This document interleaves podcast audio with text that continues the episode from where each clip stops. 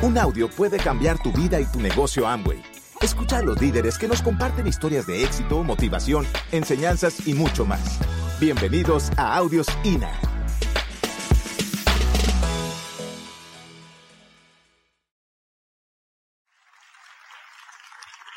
Bien, cuando comencé en 1996 a hacer este negocio, no era el mejor prospecto. De hecho, creo que no es la tipo de personas a la que ustedes ponen en la lista de primero. Porque yo estaba estudiando veterinaria, estaba en séptimo semestre, tenía muchas deudas, pero sobre todo no tenía hábitos, no tenía realmente claro muchas cosas acerca de mi futuro, no había hecho nada y lo había terminado, mejor dicho, había comenzado muchas cosas que no había terminado. Pero por alguna razón llegué a este negocio, nada hace el hombre que no sea por necesidad. La necesidad me llevó a buscar una opción acá. Comencé a desarrollar esta actividad para ganar dinero. Gané algo de dinero, pero solo cuando me enamoré de la causa fue cuando realmente decidí que iba a hacer esto el resto de mi vida y que esto iba a ser mi profesión. Y les digo esto porque hay una línea que todos cruzamos cuando arrancamos este negocio. Y la línea de pasar de hacer el negocio por el interés económico a pasar a hacer este negocio porque hace parte de una misión que, adaptamos en la vida.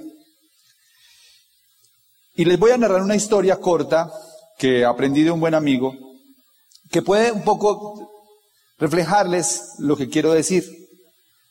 Este es un amigo argentino que hace parte de su vida, dicta conferencias, es una persona que nosotros consideramos un ser con un nivel de evolución espiritual alto. Eh, y alguna vez en una conferencia en Buenos Aires, estaba allí reunido con un grupo de empresarios, comenzó a hablar sobre una conferencia que él llama el proyecto de vida versus la misión en la vida. Y ahí estaba él hablando sobre la diferencia entre el proyecto de vida y la misión en la vida.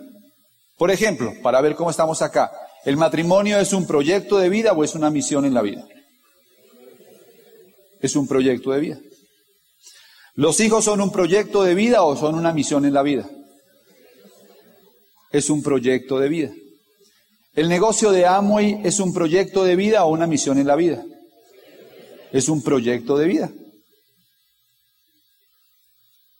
Y pues se está hablando ahí del proyecto de vida y la misión en la vida, tratando de diferenciar una de otra. Y un médico que estaba asistiendo a la conferencia, cuando sale de ahí sale sumamente impactado con la conferencia. Llega a su casa, se encuentra con su hijo adolescente, 16, 17 años, que está en una época difícil, en una época rebelde, y cuando él llega allá, tiene una discusión con su, con su hijo, y su hijo le dice, papá, cuando yo sea grande, yo no quiero ser médico porque yo no quiero ser como usted.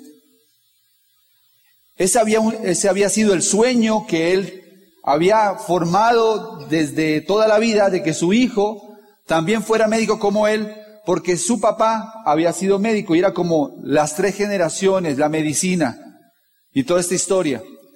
Lo afectó muchísimo y este médico de una práctica prestigiosa, este médico de buenos carros, de buenos autos, de apartamento grande, de una vida muy cómoda, entra en un proceso de reflexión profundo y un momento realmente de crisis en su vida.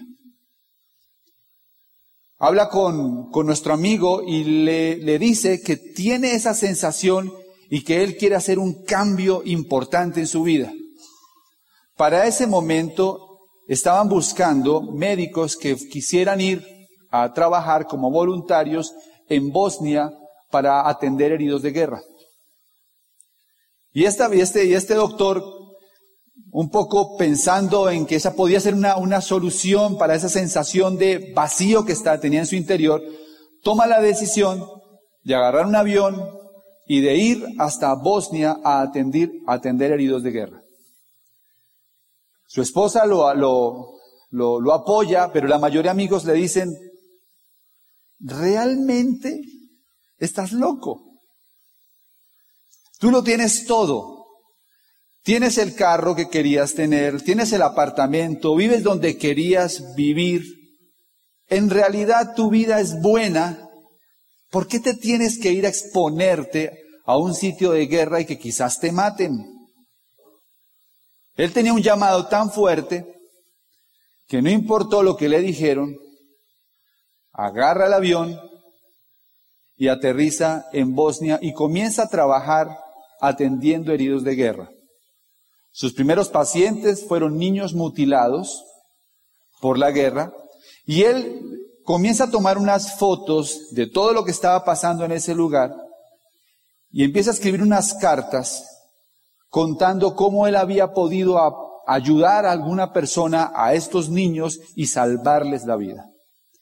Estas cartas llegan a, su, pues Argentina, a su ciudad, y la gente comienza a leer algunas de estas cartas que él manda, en la que él describe la historia de estas personas y cómo les salvó la vida.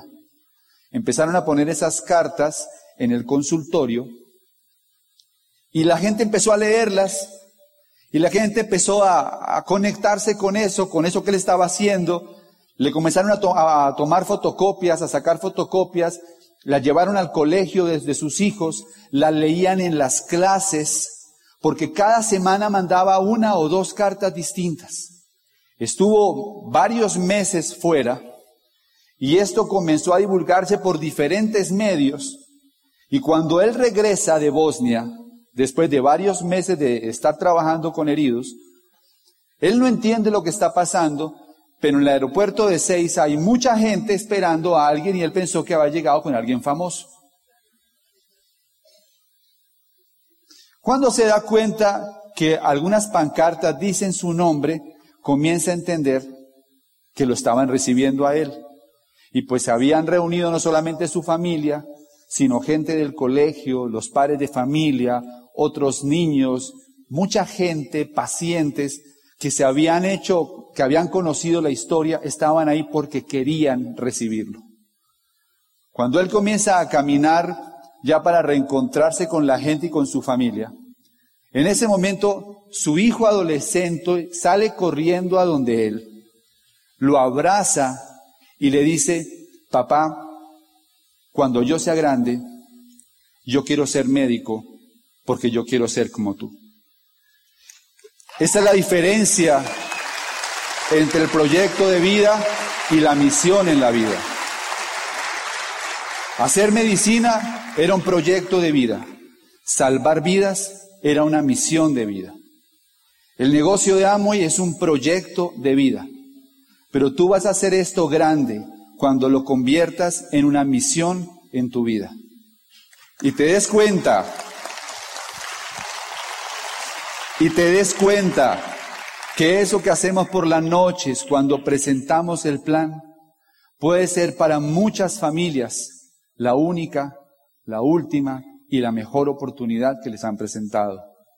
Cuando tú puedas ver las historias que se generan en este negocio a través de dibujar círculos por las noches, vas a entender que eso que hacemos es una de las causas más nobles que se pueden hacer en el mundo de hoy porque es llevarle esperanza a personas que en nuestros países probablemente ya la perdieron. Pues estuvimos en una, en una, exposición de Man Ray y me encontré con esta frase y me pareció muy, muy, muy adecuada para lo que nosotros hacemos. Dice Man Ray, por supuesto, siempre habrá los que miran solamente la técnica, que piden el cómo, mientras que otros de una naturaleza más curiosa se preguntarán por qué. Personalmente he preferido siempre la inspiración a la información. Estamos en una cultura donde estamos siempre preguntándonos cómo. Y muy pocas veces nos preguntamos por qué. Y realmente la pregunta más importante que uno se hace en la vida es por qué, no cómo. El cómo surge. Surge cuando tú estás enamorado de algo. Surge cuando tú realmente estás comprometido con algo. Lo importante es por qué. Yo les voy a hablar un poquito del por qué. ¿Por qué ahora? ¿Por qué en este momento podemos decir que es el mejor momento de la historia de la humanidad para desarrollar este negocio? Y que aunque parezca una frase exagerada, y que aunque parezca una frase que está como hecha para lo que hacemos nosotros, no. Realmente esto lo creo totalmente. Estamos en el mejor momento de la historia de la humanidad para desarrollar una actividad como esta. Porque lo que nosotros hacemos es enseñarle a la gente a ser emprendedor.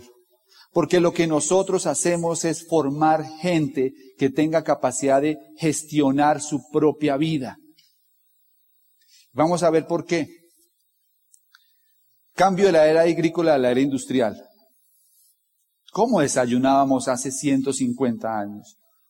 Probablemente en México era igual que en Colombia. Pero la gente tenía granjas. Y la gente tomaba el café y lo tostaban y lo preparaban. ¿Y los huevos de dónde salían?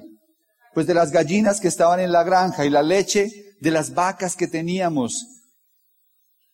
Y en, en Colombia hacemos arepas, que son de maíz, aquí son tortillas. Pero es decir, no había una gran preocupación para ese entonces de ir a un supermercado a conseguir muchas cosas. Lo esencial estaba al alcance de todos. 10 de mayo de 1869. En los Estados Unidos se traza la primera red eh, ferroviaria que conectaba el este y el oeste de los Estados Unidos.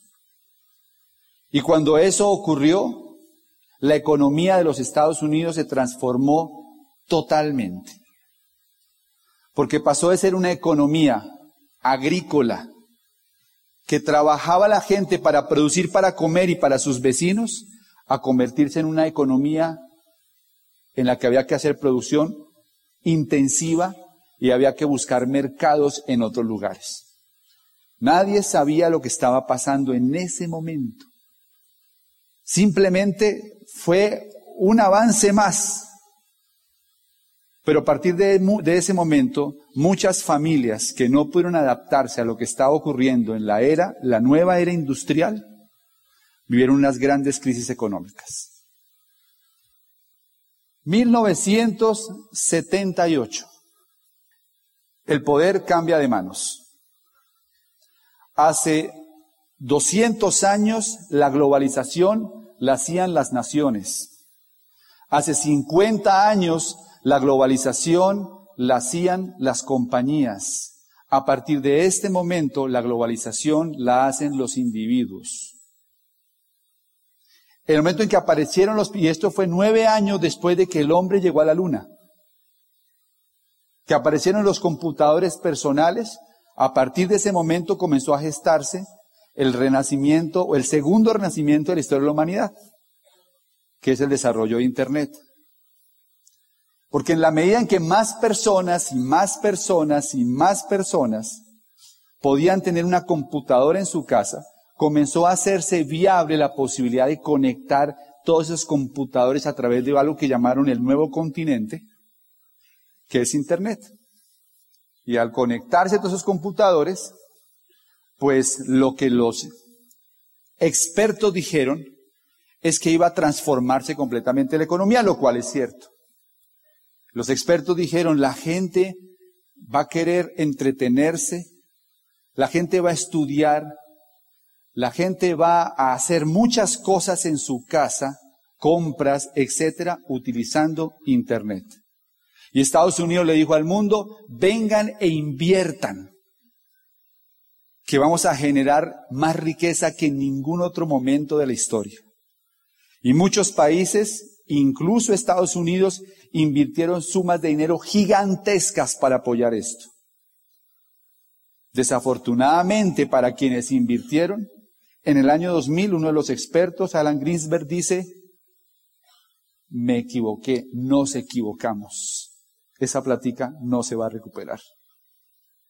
Nadie calculó Nadie calculó que ese desarrollo de Internet, que ellos supuestamente iba a quedar en manos de las empresas y de quienes invertían, iba a quedar en manos de los individuos y que cada individuo iba a tener sus propias páginas, sistemas de comunicación, tiendas virtuales, luego el dinero no se iba a recuperar. Las empresas .com tuvieron su gran crisis económica y Estados Unidos y Latinoamérica, que hace parte de todo ese proceso y ese andamiaje, empieza a vivir un revés económico. Mientras tanto, en Asia, los chinos se dedicaron a manufacturar.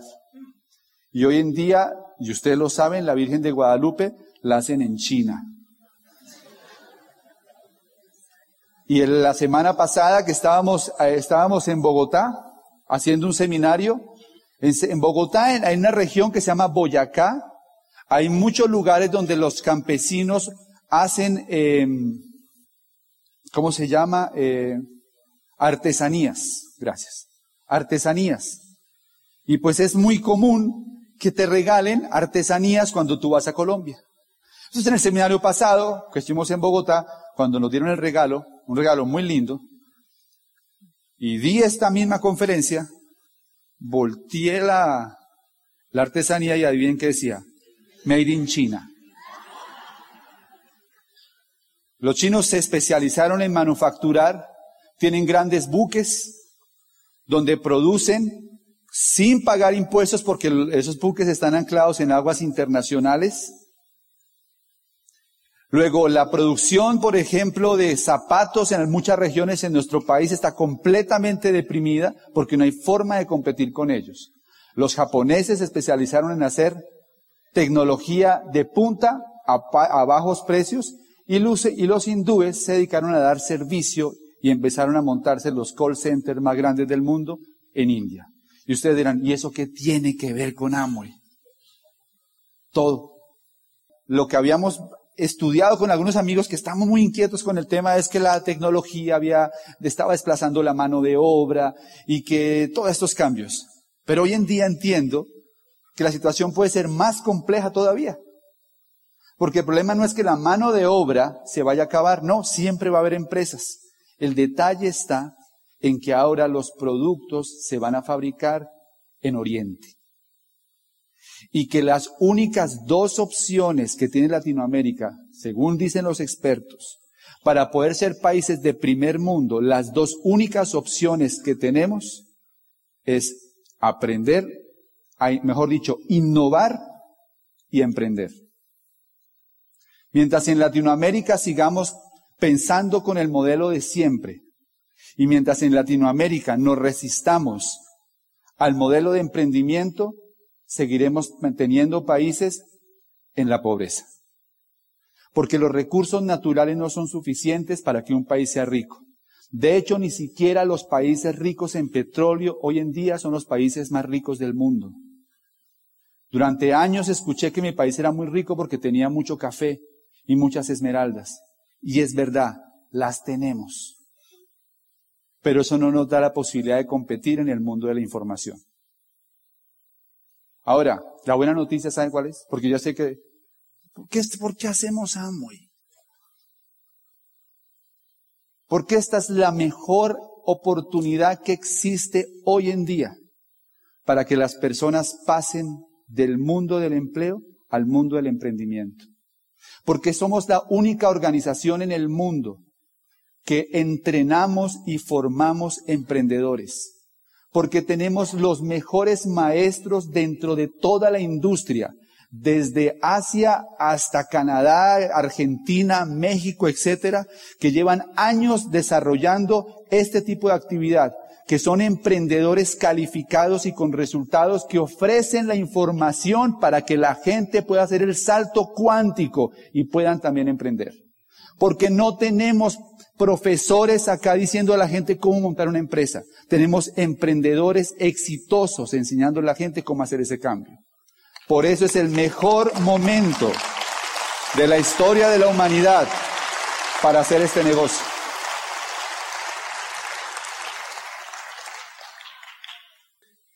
La innovación. Nuestros países están entrenados para hacer cosas, no para inventar cosas. En las universidades nos forman para hacer cosas, no para inventar, no para innovar. De hecho, cuando entramos a este negocio, lo primero que nos cuesta muchísimo trabajo es que es distinto, que es diferente. Por eso el negocio de Amo y al principio lo sospechamos. Decimos, ¿podrá ser verdad? Porque no es común, no es lo que normalmente vemos. No nos forman para pensar. No nos forman para innovar. Y yo los quiero invitar hoy acá a que den un paso hacia el frente y entiendan que nosotros somos los únicos responsables de que estos países dejen de ser llamados tercermundistas. Ni siquiera de segundo mundo.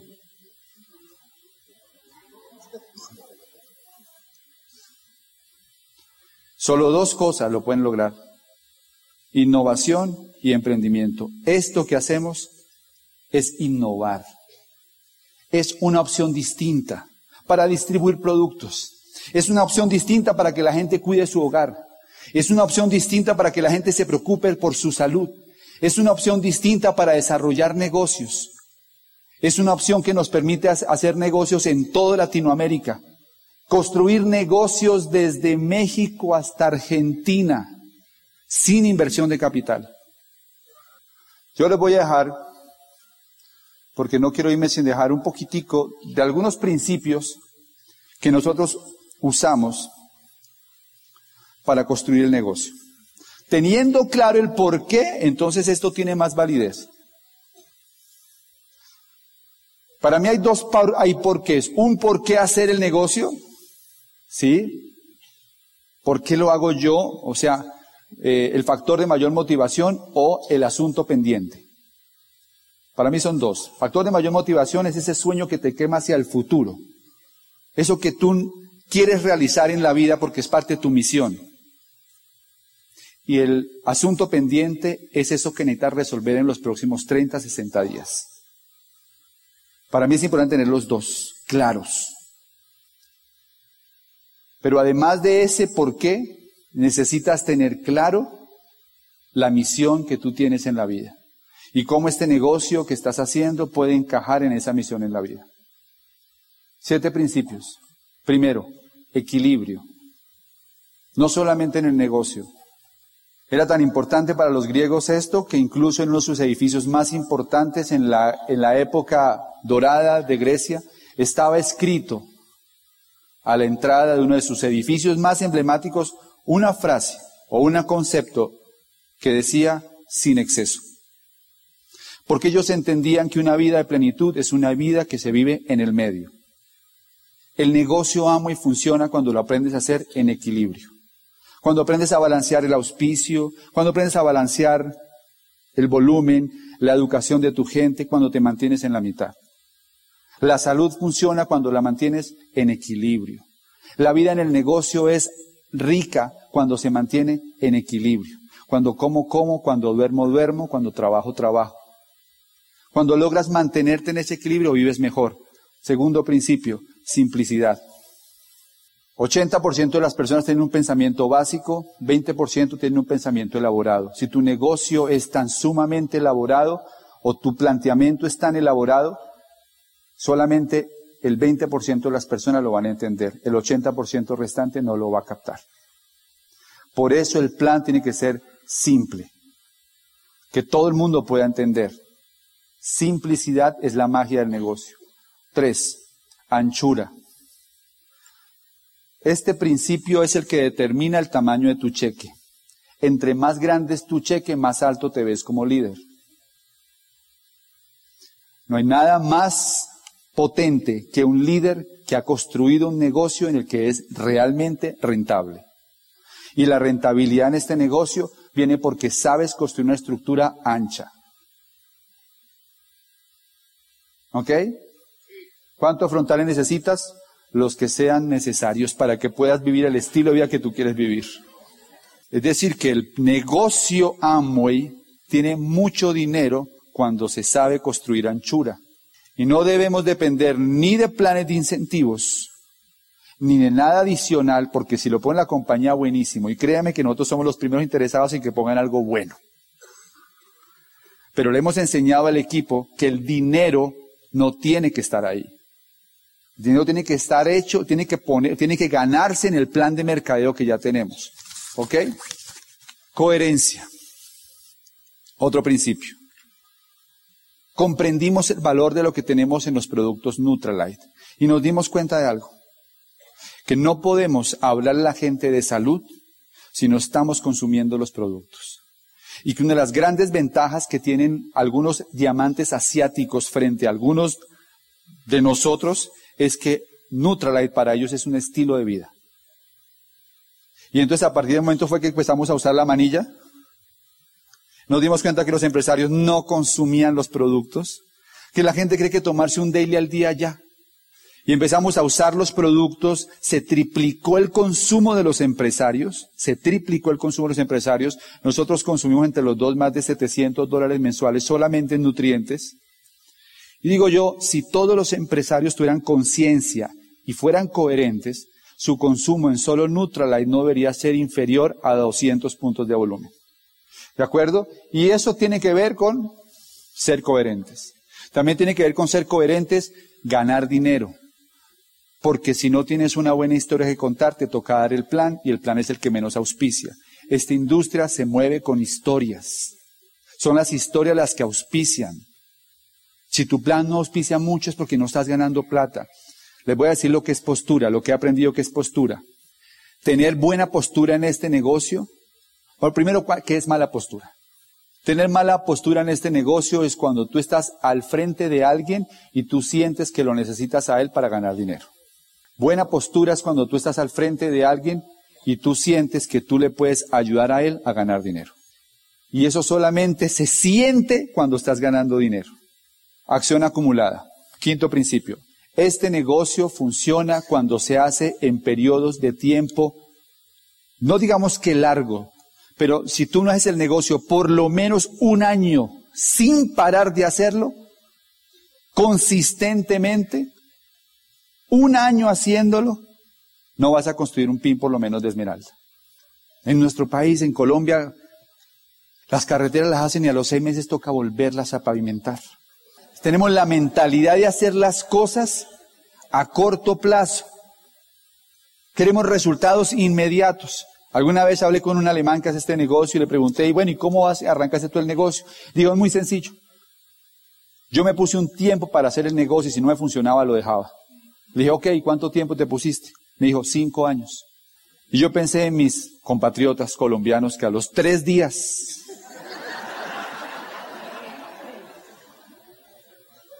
ya lo quieren dejar de hacer. Acción acumulada produce los resultados. Tope. La ley del tope dice que tu negocio va a, ser tan grande como tu nivel de liderazgo. Por eso organizamos este tipo de convenciones, hacemos seminarios y tenemos audios no para enseñarte a vender más, que también puede ser útil alguna estrategia, pero esencialmente porque necesitas mejorar tu liderazgo. Por eso hablamos de acá. Y por eso nos concentramos en el desarrollo del liderazgo. Si no has conseguido un nivel más alto es porque tienes que aumentar tu tope, o sea, tu liderazgo. Séptimo, pasión por una causa. Y ya lo hablé.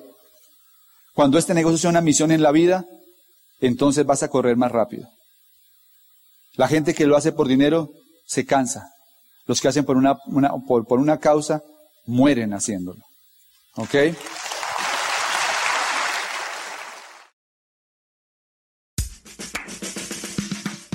Gracias por escucharnos. Te esperamos en el siguiente Audio INA.